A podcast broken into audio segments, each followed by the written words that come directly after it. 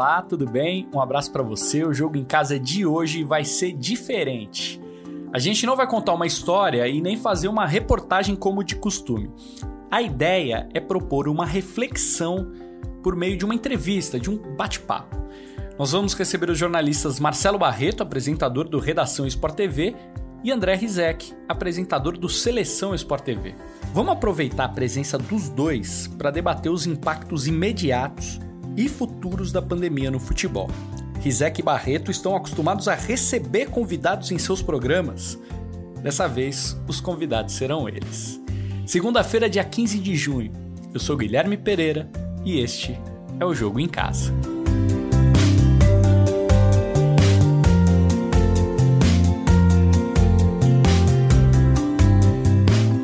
Jogo em Casa de hoje tem a honra de receber André Rizek e Marcelo Barreto, eu e Martim. A gente vai fazer uma inversão de, de, papéis. Eu e Martim, que geralmente participamos dos programas deles, hoje a gente vai receber os dois para fazer uma reflexão sobre o esporte e principalmente sobre o futebol nessa, nessa, nesse tempo difícil que todos nós estamos vivendo tempo de pandemia de quarentena. Rizek, Barreto, muito obrigado, hein, gente?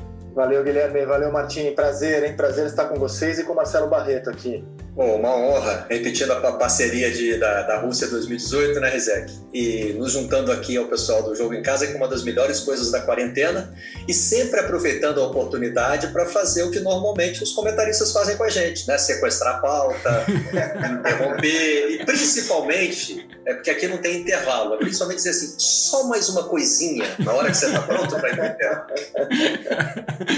Então vamos começar. É, eu queria antes de, de, entrar no assunto mesmo, saber de vocês, vocês tiveram que mudar a vida de vocês, os programas que vocês apresentam passaram a ser feitos de casa, como é que, que foi isso para vocês? Vocês estão sentindo falta de estúdio? Como é que é fazer o programa de casa? Eu sinto falta da reunião, cara. A reunião do redação, e, e o Rizek tem um papel muito importante nisso, se transformou num, num pré-programa, sabe? O programa começa mesmo na reunião, não só pelo motivo óbvio de ele estar sendo preparado ali, mas porque a equipe ganhou uma liberdade muito grande de opinar e de intervir no programa. Então, muitas vezes eu vou para a bancada com muita coisa na cabeça que foi discutida com a equipe naquela que na verdade é a última reunião, né, ali pouco antes do programa. Então, isso tem me feito muita falta. tenho ficado mais, digamos assim, mais sozinho com os meus pensamentos aqui em casa que é sempre um pouco arriscado, né? É bom você já, já ir para a bancada é, tendo trocado ideias. É, lógico que a bancada já é em si uma troca de ideias, mas se você antes já começou a trabalhar aqueles temas, é melhor. Eu sinto muito mais falta disso do que do estúdio propriamente dito. O meu cantinho aqui eu, eu, eu curto, sem nada contra ele. Ah, eu, eu, também. Eu sinto muita falta dessa troca de ideias, até para alguém poder falar, cara, essa sua ideia aí é muito ruim, não vamos pôr no ar uh, e você poder pensar melhor ou derrubar. A gente até tem essa troca de ideias, né? Mas é muito diferente por telefone, por WhatsApp, fica um telefone sem fio muitas vezes. E eu, eu, eu saí de férias e quando eu saí de férias a gente vivia uma normalidade. A gente nem imaginava que isso ia acontecer, né? E o mundo foi mudando tão rápido que depois de uma semana de férias é, fechou tudo, é, programa home office, e aí eu voltei de férias já nessa batalha. E, e, já entendendo que isso aqui é uma operação de guerra, né? A gente não pode ser muito exigente, a gente está fazendo um esforço muito grande na parte técnica. É, por exemplo, eu, eu passei dias, a, a minha, o meu escritório aqui, que segundo telespectadores mais parece uma temaqueria, uma barbearia, umas fotinhas PB, a gente passou uns dias tentando ajustar a luz, o melhor ângulo. E não, não adianta, isso aqui não é um estúdio, né? É a, é a sala da nossa casa. E aí você tem que baixar as, as suas exigências técnicas e saber que você está fazendo uma operação de guerra, um grande esforço para levar esse programa ao ar. A parte gratificante é notar que a gente consegue levar bons programas ao ar, boas discussões, mesmo sem bola rolando, que é uma prova de que futebol ele não é um jogo, futebol é um sentimento.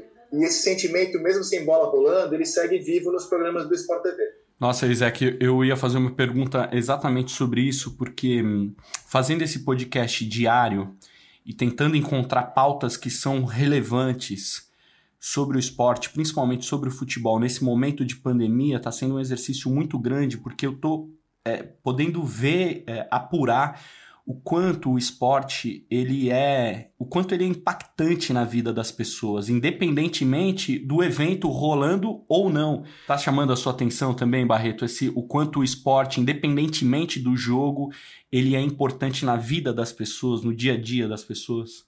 Cara, eu vou contar aqui uma coisa que eu tive para contar na redação e me segurei, mas aqui eu vou, eu, eu vou abrir o jogo. Eu fiz um, um, curso online de filosofia durante essa, essa quarentena, né? uma das minhas atividades aí paralelas, e resolvi fazer o meu trabalho final sobre essa discussão da volta do futebol, que eu acho que fica muito focada na questão econômica, e às vezes a gente perde esse aspecto que, que você e o Rizek citaram é, e eu, há algum tempo, defendo, não é que eu defendo uma tese, eu fico pensando aqui comigo mesmo, que o, o futebol não precisava existir, na verdade, né? É, tudo que ele tem de valores positivos pode, na verdade, ser substituído por outras atividades. Se o futebol deixasse de existir, ele seria, eu acho que ele seria facilmente substituído. Daqui a uma, duas gerações, as pessoas talvez se lembrassem do futebol só como uma, como uma curiosidade. Mas eu acho que o que sustenta o futebol é justamente isso que o Rizek mencionou. Ele existe porque a gente quer, não é porque a gente precisa. Né? É porque tem alguma coisa dentro de, de todo mundo que gosta de futebol que precisa ser expressa por ali, que encontra aquele canal de expressão. Então, essa volta, todo esse debate, se é seguro, se não é seguro, é, se os clubes vão quebrar ou se não vão quebrar, eu acho que ela, é, ela praticamente fica é, é, em segundo plano a gente quer, existe um desejo coletivo de que o futebol volte, porque está faltando uma coisa dentro da gente, né? Está faltando uma coisa é, nos nossos bate-papos, é, enfim, o futebol existe por esse desejo que a gente tem. Ele não é uma, eu, não vejo o futebol como uma necessidade. Se fosse pensar por um lado puramente pragmático, ele seria substituível. A gente não consegue substituir o futebol porque mais do que tudo ele é, ele é um desejo que existe dentro da gente. Filosofia de Botequim. Então, filosofia de quarentena, vamos chamar assim, né? Inveja, fiquei com inveja desse curso aí. Fiquei com inveja desse curso aí. O único curso que eu estou fazendo é um curso de piano que eu estou aprendendo, me sentindo Richard Kleiderman e apavorando a vizinhança com meus acordes. Mas, pô, lindo isso que o Barreto falou. E, assim, acrescentando sobre a nossa profissão, além desse sentimento do futebol, eu acho que também tem sido uma experiência fantástica para quem trabalha com, com jornalismo esportivo, para lembrar que a gente, acima de tudo, é jornalista, né? Então, a gente agora está tendo que falar de política, de Supremo Tribunal Federal, de medicina, se informar sobre pandemia, abrir nossos horizontes. É, lembrando, é sempre bom lembrar né, que o nosso trabalho não é falar de tática exclusivamente, né? não é olhar um jogo e falar que, que o time está jogando no. Não é só isso, né? No 3-5-2, no 4-4-2, quem que ele devia colocar, quem ele devia, quem ele devia tirar do time. Essa pandemia também tem aguçado o lado jornalista de todo mundo que trabalha com esporte. Eu acho que tem sido um bom exercício para todos nós, viu? muitos atletas têm saído da caixinha também. E eu acho que isso provoca uma reflexão nossa, do jornalista, sobre é, o direito de manifestação do atleta e sobre o que exigir do atleta. Será que a gente tem que imaginar que, que o atleta, porque ele atinge milhões de pessoas numa conta de rede social, ele precisa ter formação política? Tenho citado muito no, no Redação um exemplo que vem de fora do esporte, o exemplo da Anitta, que tem usado uma base gigante que ela tem em rede social para aprender sobre política junto com as pessoas. Ficou muito marcada uma frase que ela usou num desse, numa dessas lives, né? Gente, eu acabei de aprender o que é direita e o que é esquerda. E aí, claro que isso na internet rapidamente vira deboche, mas eu acho que o esforço de aprender, como o Everton Ribeiro fez recentemente também com a série de lives sobre o racismo, acho que tudo isso está tá tirando o jogador, o atleta, de forma geral, da caixinha. É um fenômeno interessante. Perfeito. Outro dia estava vendo o, o Redação e o Barreto é, estava discutindo algo relativo ao marxismo. Não defendendo o marxismo, debatendo, discutindo o marxismo. e, e, e, eu, eu, acho que assim havia um certo medo na imprensa esportiva de que a gente não pode tocar em outros assuntos que não sejam o jogo, né? o jogo ali nas quatro linhas. E, cara, eu já trabalhei como político, fui repórter da Veja, trabalhei com outros assuntos, e eu acho que jornalista não tem que ter medo de falar de nenhum tema. Todos os temas são passíveis de discussão, de cobertura jornalística. Não tem nenhum bicho-papão. Política não é um bicho-papão. É um tema a ser debatido, discutido, apurado por jornalistas. E é mais uma coisa que essa pandemia tem, se é que dá para falar de lado positivo. mas ela tem feito com que as pessoas percam o pudor de falar de um assunto super importante que é política. Mas vocês acham que esse tipo de debate ele vai continuar quando, quando a vida voltar ao normal, se voltar, quando voltar? Por exemplo, vocês acham que a gente vai conseguir ter um, um papo que não seja sobre, sobre futebol, sobre tática com Everton Ribeiro, por exemplo? Vai ter espaço para isso quando os jogos voltarem? Na política, digamos que não está sinalizado para nós um caminho de tranquilidade pós-pandemia aqui no Brasil. Né? A discussão está quente, está polarizada, que é o termo que todo mundo gosta de usar. É, quando a gente acompanha a cobertura política, existe uma preocupação de que as coisas estejam caminhando muito no limite. Então, eu acho que vai haver sim um estímulo e um desejo para que que as pessoas falem. É, talvez não algo que unifique tanto assim como a pandemia, a quarentena, né, algo que mude a vida de todo mundo de uma vez, mas imagino que sim. Só acho que nesse ponto a gente tá, tem que estar preparado também para ouvir as opiniões do outro lado.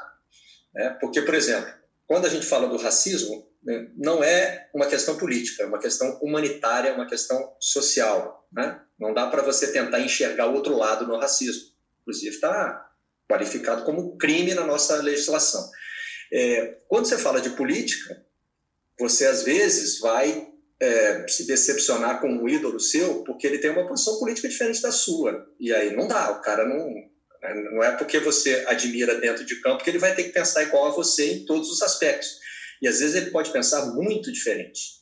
E outro dia estava, eu, eu, não posso dizer os nomes porque não, não recebi autorização, mas assim, eu soube do conteúdo de um e-mail de um ex-campeão mundial, um cara que é, é admirado por muita gente, para um jornalista é, em que ele explicava a situação política do Brasil de um ponto de vista totalmente do lado da presidência da República. Então, quem tem uma posição crítica à presidência da República nesse momento, né, o presidente Jair Bolsonaro, é o bolsonarismo de forma geral, pode se desapontar com esse jogador. Poxa, mas esse cara era meu ídolo, ele pensa assim? Pensa.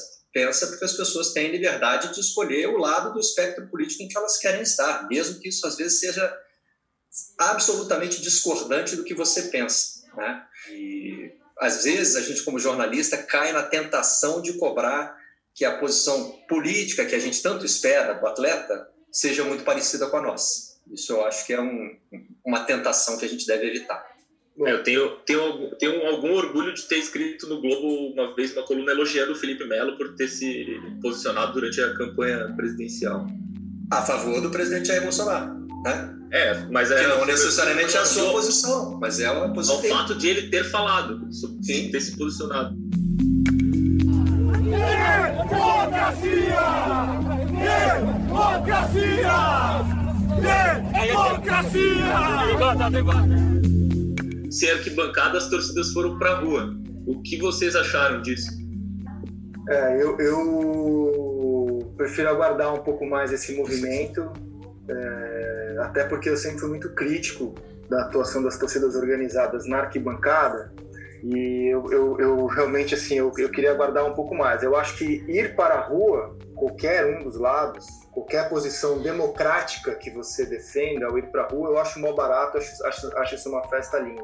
Sobre a participação de torcidas, eu prefiro esperar um pouquinho mais para ver como isso vai se dar. É. É, achei interessante, né, o PVC fez essa apuração, né, que o, o, líder dos protestos em São Paulo fez questão de separar a atuação das torcidas organizadas. Ele disse que aquilo era um protesto de torcedores, ou seja, de cidadãos. Eu só queria voltar em relação ao que vocês estavam falando uma coisa. É, é lembrar que não se posicionar politicamente é também uma posição política, né? Então tudo um na direito, vida, né? Antes de tudo. É, é um direito, uhum. claro. E tudo na vida é posição política, como aliás disse o Milton Leite no Redação de Sexta-feira. Concordo totalmente com ele. Viver é um ato político, né? A, a nossa vida é, é, é, política e não se posicionar é também uma posição. E, e, e eu acho que sobre o futuro, eu não sei como vai ser quando o futebol voltar, mas pensando no Brasil, a gente tem um governo federal que politiza tudo, né? Remédio é motivo de política, é, ensino é motivo de política, de ideologia. Futebol foi também o é, motivo de política para o governo. O governo trouxe o futebol também para discussão política. Então, eu concordo com o Boetti que acho que a tendência é tudo no Brasil ter um aspecto, um aspecto político a ser debatido. E se isso é bom ou ruim, acho que a gente vai ter que esperar um tempo para ver. É, só para completar com relação às organizadas, acho que mostra também a complexidade desse movimento, né? Como muitas vezes a gente fala sobre organizadas no jornalismo esportivo diante de episódios de violência, fica muito isso acaba se concentrando na imagem delas, né? E eu repito no redação, às vezes eu fico preocupado com o telespectador do redação, fico, se esse cara me vê todo dia, ele não aguenta mais me ouvir dizer isso, mas algumas coisas são relevantes e precisam ser lembradas.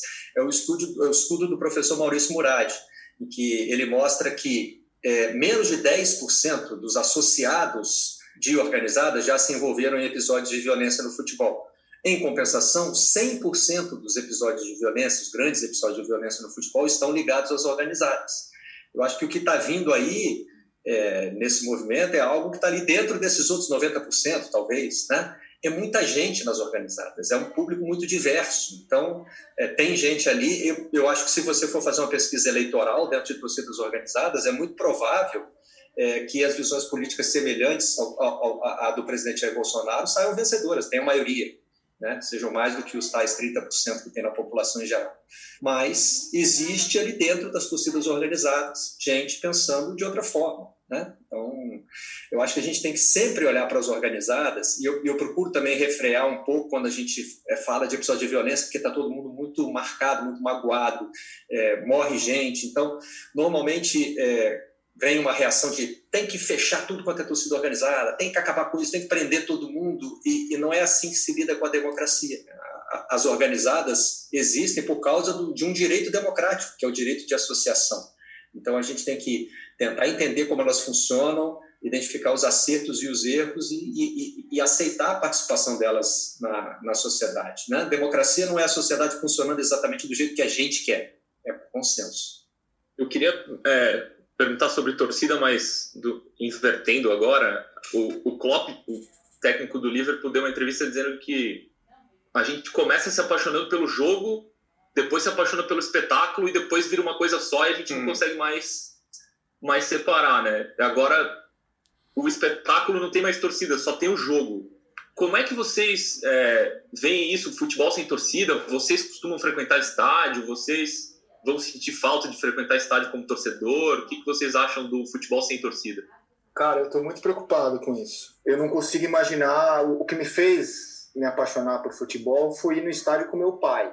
Hum. Foi ver aquele, hum. foi ver o Morumbi, o Pacaembu, que eu sou de São Paulo, lotado, as torcidas. A, a, primeira coisa que eu olhava, eu gostava de chegar cedo para ver a torcida, para ver se ia ter mais corintiano, São Paulino, palmeirense, santista, como é que ia ser a divisão é, quando tinha torcida dividida no estádio, né? Mas mesmo agora que é torcida única, é, eu gosto de chegar cedo para ficar vendo o povo chegar, o, o que eles vão cantar. Isso para mim é tão importante quanto o jogo, sinceramente. Eu, eu sei que tem muita gente que é apaixonada pelo jogo, ponto. Eu sou apaixonado pela uhum. cultura do futebol. E, e, como tudo no mundo vai mudar, a cultura do futebol vai mudar.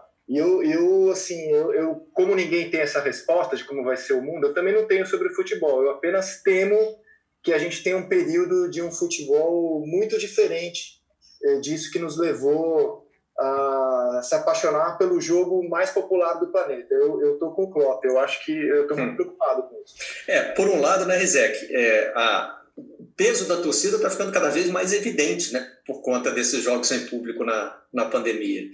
É, a gente, durante muito tempo, tratou o futebol como um produto. Na verdade, o futebol foi se transformando num produto para a televisão. Hoje, muito, infinitamente mais gente vê o jogo pela televisão do que ao vivo. Né? Então, talvez a gente tenha se deixado levar também nessa interpretação de que ah, é mais, a televisão é mais importante do que, do, do que o estádio, e está claro agora que isso é um equívoco. Se alguém se deixou levar por esse tipo de pensamento, errou feio, porque o, o, público compõe o espetáculo. Esse exemplo que você citou do Klopp é perfeito, né? vira, vira uma coisa só. É lógico que a gente não sabe se o público vai poder voltar. Isso é outra, né? Se e quando vai poder voltar, isso aí a gente vai ter que ficar numa, numa espécie de torcida paralela, né? Torcer pela volta da torcida. Mas é, com, com relação a, a como a gente passa a gostar de futebol, tem que ter um estádio envolvido, né? Hum. É, meu, meu, primeiro estádio era um, era um estádio amador, lá em Bicas, o estádio João Varanda, do Esporte Clube Biquense. Eu ia ver meu pai jogar. Então tinha todo aquele clima e era um estádio que nem arquibancada tinha, o pessoal ficava com a cara no alambrado xingando os bichos, tinha um, um, vendedor de laranja lá que descascava laranja numa máquina, parecia um, um daqueles apontadores profissionais, e aí o pessoal usava o, bagaço da laranja para né, expressar sua, sua, insatisfação com o trio de arbitragem. É, tinha todo esse clima, esse folclore, depois fui conhecer os estádios grandes. Primeiro para mim foi, foi o Maracanã. E uma das grandes concessões que a gente precisa fazer nessa profissão, que é uma contradição, porque a gente entra nela porque gosta muito do esporte, do futebol, é a forma como você passa a assistir jogo. Né? Eu tenho um filho de, de, de 12 anos que gosta de futebol, que quer ir ao estádio ver o nosso time. E eu vou quase que clandestinamente com ele, porque essa visibilidade que a imprensa esportiva dá, às vezes, né, pode se voltar contra nós, dependendo do comportamento do torcedor. Então, é, e ele uma vez já me pediu, papai, eu queria ir lá no meio da confusão uma vez que a gente estava num camarote, estava num maior conforto ali, né? Consegui um camarote através de um amigo, mas ele dizia: Eu quero ir lá no meio da uhum. confusão. E eu falava: Como é que eu vou no meio da confusão com esse moleque? O que, que vai acontecer, né? E aí, depois, em alguns momentos assim de saída de estádio, com algumas abordagens, ele percebeu que não seria tão fácil ir no meio da confusão. E isso é, faz falta, cara. Isso é uma coisa que é um, é um dilema difícil de resolver, mas são os ossos do ofício. Cara, não Tudo que a gente queria era um pouco de confusão, né? É. Mas o que ele falou é, é, importante, cara, porque não poder é levar um filho no, no, é no estádio é, é, algo, é algo super importante, assim, super marcante esse depoimento. Eu, eu vou a estádio, não tenho filho, é, e, assim, graças a Deus, a minha experiência em estádio até agora, desde que eu trabalho na TV, é boa. Eu vou de metrô, é, em São Paulo eu fui ver São Paulo e Fortaleza, Campeonato Brasileiro, minha mulher é São Paulina, a gente foi na numerada e eu estava tudo preocupado, fui de boné, óculos, assim, que me reconhecer. Óbvio que chegamos lá e as pessoas me reconheceram. E a ela também, que ela é jornalista. Mas fui super bem tratado. A minha experiência mostra que, na maioria das vezes, quando o cara te vê ali no metrô, na arquibancada, ele te respeita. Pô, o cara veio no estádio. Então, eu nunca tive uma experiência ruim. Gosto muito de ir à Rua Javari, em São Paulo, quando eu estou fim de semana em São Paulo. E, e, eu sou capaz de ir no estádio e nem ver o jogo às vezes, cara. Só ver a torcida, só ver o estádio. Então é, é uma coisa que me preocupa muito o, o jogo sem público. E o depoimento do Barreto do filho, eu acho que isso, isso, tem que ser mais levado em conta, cara. A dor que o cronista esportivo, o cronista esportivo tem de não poder fazer com o filho dele aquilo que nossos pais fizeram com a gente. Olha, gente, eu meu pai torceu, já perdi meu pai mas ele torcia para um time e eu torço para o rival desse time. e o meu pai é, passou a vida inteira dele me levando a, a, a jogos do, do, meu time. Eu nunca fui a jogos do time dele. A vida inteira dele ele me levou e nunca tentou me, me convencer a mudar de time e sempre respeitou muito é, o meu desejo de ir a estádio com o meu pai, apesar do azar que ele deu, que foi não ter me convencido a torcer pro time dele. E, e até hoje eu tenho uma coisa assim, quando eu tenho que fazer reportagem, eu vou de jogo para o Globo Esporte, para o Esporte Espetacular, eu vou de, de transporte público para ir no meio da torcida e porque eu realmente percebo que isso causa um impacto na, na partida que eu vou assistir, que eu vou ter que escrever sobre aquela partida e para é. mim é impossível escrever sem saber o sentimento que o torcedor tem em relação àquele jogo. E isso eu não sei quando eu vou ter de novo. O futebol vai voltar sem torcida. E é. isso causa um impacto no jogo, né? É, vocês acreditam nisso também? Se sim, de que forma? É, como que vocês avaliam essa falta da torcida no jogo de futebol? Você sabe que nós vivemos uma experiência legal na Rússia, é, até porque jornalista tem passe livre na Copa, né? Eu e o Rizek íamos sempre de metrô para ver os jogos. E o metrô funcionava super bem, era super eficiente e tinha todo esse clima. A gente via as torcidas chegando, como é que estava a movimentação, e num desses nós levamos o Cuca, que participou com a gente. E o Cuca ficou deslumbrado, né, Rizek? Porque é, ele não vivia mais essa experiência do pré-jogo do torcedor. Porque uma carreira longa como jogador e depois dessa carreira imediatamente a de, a de treinador, ele passou a viver o pré-jogo só dentro do ônibus do time. Né? É, já concentrado no que seria o jogo. E, ele, ele, não sabia mais como era o comportamento do, do, torcedor antes do jogo. Né? Isso parece que descortinou um mundo novo ali para ele.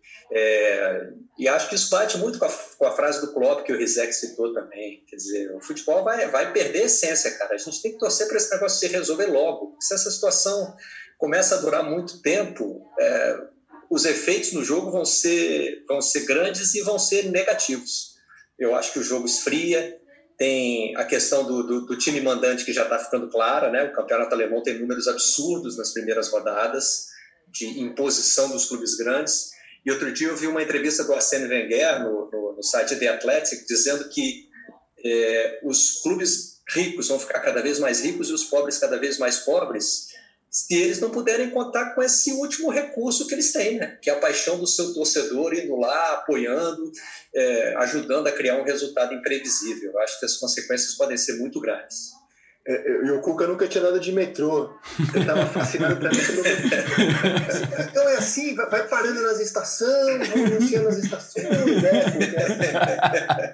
eu, eu, eu, eu, tinha dado uma missão para o PVC, no seleção, falei, PVC, cara, eu acho que a intensidade do jogo vai diminuir muito sem torcida, né? Pensando primeiro nessa parte objetiva, assim, das mudanças no jogo. Você consegue assistir part... as partidas do, do Alemãozão e traduzir isso em números? Aí o PVC lá na, do jeito maluco dele de ver futebol, das estatísticas dele, garantiu que, que a intensidade é a mesma. Mas eu vendo o jogo, eu não sei dizer, assim, algo me falta muito. Eu, tô, eu acho muito sem graça ver jogo sem torcida. E como eu já falei, o Barreto disse, eu concordo. Eu acho que se isso for se prolongar, vai ser terrível para o futebol. Assim. O futebol vai perder relevância, porque ele vai perder a, a parte mais importante do jogo. Não são os jogadores, são os torcedores. Não tem nenhuma dúvida disso. E sem essa parte, o futebol vai perder relevância. Como tudo, como show. Imagina, é, é, é a mesma coisa. Você vê uma live é. sem público, sem interação e ver um show no estádio, no teatro. É a mesma coisa o futebol. Isso não se sustenta por muito tempo. Então eu tô com o Barreto, assim, é...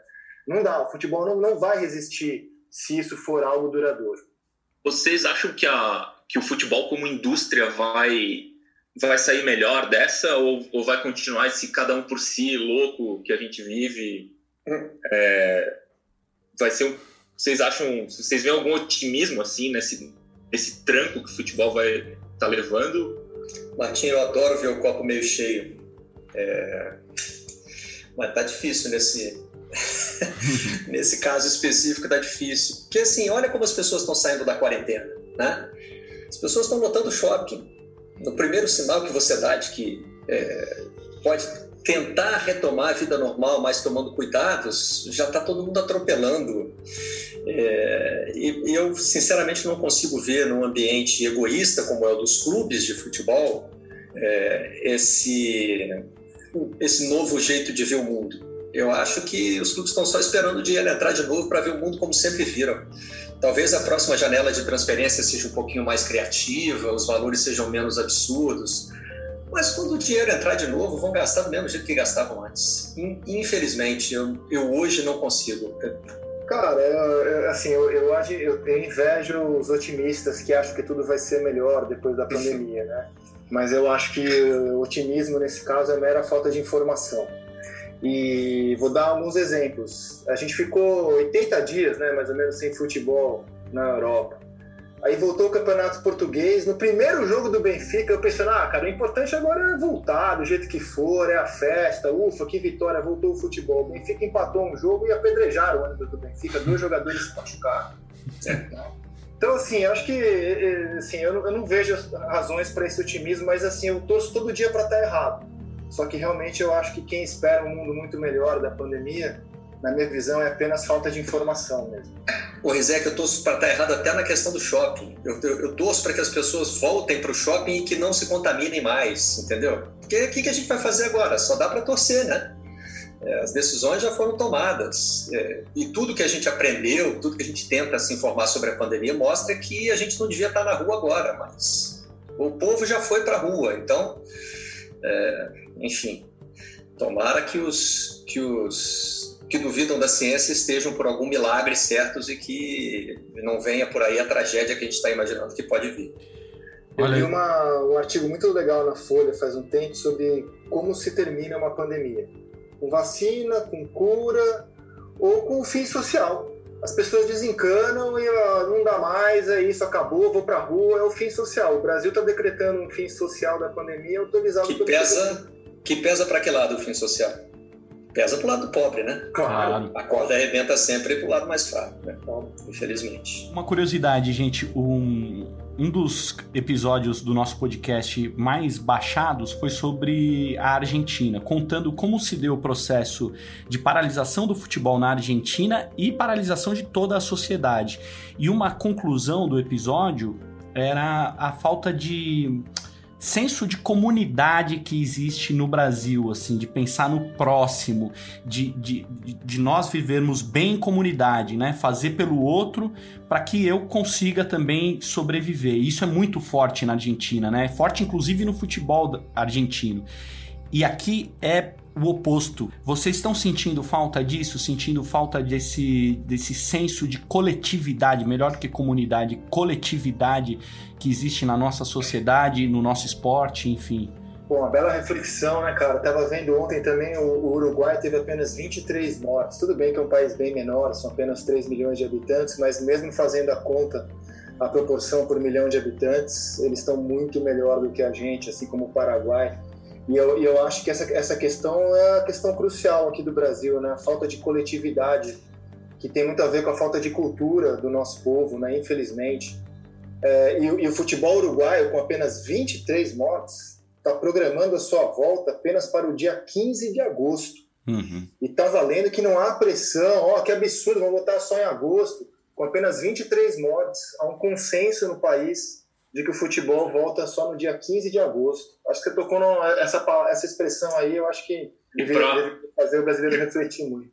Sempre que, que, que uma crise dessa bate e escancara eh, esse comportamento social, bate de novo uma decepção na gente, né? Porque o, o, o brasileiro gosta de se ver. Aliás, eu, eu estou usando muito esse termo brasileiro isso ou brasileiro aquilo, mas eu acho que ele sempre deve ser usado com muita, com muita cautela, porque né, nós somos mais de 200 milhões, então tem brasileiro de tudo quanto é tipo. Mas... É, uma, é uma versão ampliada do vocês da imprensa. É isso, é um vocês da imprensa nacional, assim. É, mas o estereótipo do brasileiro que é, que é usado é, é o do, do brasileiro caloroso, né? o que gosta do contato físico, que abraça, que pega amizade rápido, é, que bebe junto, que vai ao futebol. Né? E, quando a gente tem alguns fenômenos sociais assim que é, botam isso em xeque, bate uma decepção, né? É, a gente nota que é uma sociedade do farinha pouca, meu pirão primeiro, e que, que por isso está profundamente enraizada em, em, diferenças, em desigualdades, em injustiças. Então, é, tem essas duas coisas convivendo. Tem realmente um lado caloroso, afetuoso, mas também tem uma sociedade profundamente desigual. E os clubes estão mostrando isso também, né? Clubes com mais poder econômico querendo voltar antes dos outros, é, clubes rompendo o acordo que foram feitos para todo mundo voltar junto. É, acho que no futebol, talvez a competitividade até deixe isso um pouquinho mais exacerbado. Pena. Sabe que eu, eu, sempre fui muito brasileirinho, assim, né? Muito pachequinho com, com, com o povo brasileiro, nossa cultura. E a primeira pessoa, é, é um fato isso, a primeira pessoa que me fez começar a pensar um pouco diferente sobre a imagem que eu tinha da gente mesmo foi o Tim Vickery, no Redação. Porque eu mostrava aqueles VTs para cima, povo brasileiro, música, samba, carnaval, e ele muito crítico, assim, e é bom ouvir alguém que tem um distanciamento em relação a isso, eu acho ótimo, né? É, e ele começou a falar isso, olha, essa imagem que vocês têm de vocês mesmos, talvez não seja bem assim. E ao ver as reações de xenofobia, os comentários dele, é, então vai embora, seu gringo, vai... cara, só, só comprovava tudo aquilo que ele falava. E por fim, é, eu acho que só no Brasil, assim, tudo que eu tenho lido, é, tem uma discussão se o vírus é de esquerda ou de direita, né? Nos outros países não tem essa questão, né? O vírus é, é uma questão científica a ser combatida por todos. Talvez ah, nos Estados Unidos, né, Rezec? Talvez nos Estados Unidos, talvez. Mas acho que menos que aqui também, né? Acho que um é, pouco menos. Um pouco menos. Mas É, e não por acaso são os dois países com mais óbitos no mundo, né? E um imita o outro também, politicamente. Um imita o outro, exato. Travar essa discussão de forma ideológica quando é apenas uma discussão científica. Científica, que une a todos, direita, centro, esquerda. Mas aqui a gente está discutindo se o vírus é de esquerda ou de direita. Realmente isso é algo muito triste, muito triste. Eu mesmo, Rizek, depois que morei na Inglaterra, foram só dois anos, eu não posso voltar de dois anos no país querendo ser um especialista né, no, no, estilo de vida de lá, mas é, é, evidente que você observa como estrangeiro e eu passei a ver as colocações do Tim de outra maneira. É curioso isso, porque ele viveu uma vida lá antes de vir para cá, né? É, e lá, como em outros países, as pessoas se acostumaram a dividir as dificuldades, né? E o Brasil tem tanta dificuldade, mas parece que aqui a gente não quer dividir, a gente quer garantir o nosso, né? Tanto que aqui, quais, são as, as, quais foram as soluções historicamente encontradas para a saúde e educação? E a gente aqui não é inocente nisso. Eu, por exemplo, tenho filho em escola particular. A gente tem plano de saúde da empresa e usa. É, a, a, a, nossa solução é sempre é, é voltada para dentro, né? Vamos tentar resolver o nosso problema. A saúde no Brasil é ruim, então a gente tem plano de saúde, eu pago médico particular. A educação no Brasil é ruim, então eu pago uma escola particular. Eu tinha amigos brasileiros em Londres que fizeram questão de matricular os filhos na escola do bairro, na escola pública, porque aquela escola precisava melhorar e precisava da participação deles. É, e esse é um comportamento que a gente dificilmente vê é, entre nós mesmos aqui no Brasil. Né? Então, acho que ainda tem é, muita coisa que a gente precisa aprender e melhorar como sociedade. Agora, isso também não quer dizer, quando a gente diz esse tipo de coisa, não quer dizer que a gente saiba como é uma boa sociedade e esteja aqui pronto para ensinar. Né? A gente faz parte do problema.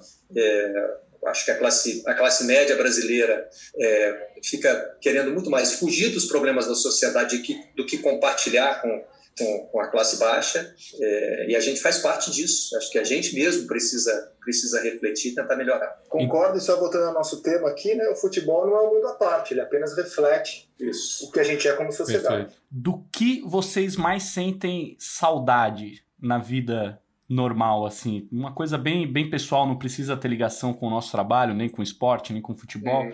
O que vocês sentem sentem, sentem falta, assim, não vê, não vê a hora de, de ter de volta? Cara, eu sinto falta de gente. Gente. É, por mais que a gente tenha relações virtuais, contato virtual, é, reforçou que eu não consigo viver sem contato humano, sem abraçar a minha família, sem ir no bar para rir com os meus amigos, sem poder se irritar com as pessoas que pensam diferente de mim, poder mandar alguém querido para aquele lugar. É, isso é uma angústia para mim, assim. É, realmente, assim, o ser humano é viver em coletividade, né? E isso para mim tá, tá, tirando a nossa humanidade, assim, ficar enclausurado. É disso que eu mais sinto falta, assim, gente. É, a quarentena acabou confirmando para mim uma sensação que eu já tinha de que, sei lá, talvez por ter nascido no interior, talvez é, por ser ligado a coisas de família. Ficar em casa não é uma coisa que me oprime. É engraçado isso. Eu fico bem em casa. Eu sempre digo que é muito importante separar a quarentena da pandemia. Né? A razão da gente estar em casa é muito grave. Então eu estou falando só do fato de ter que ficar em casa. Eu fico muito bem em casa. Eu fico numa boa.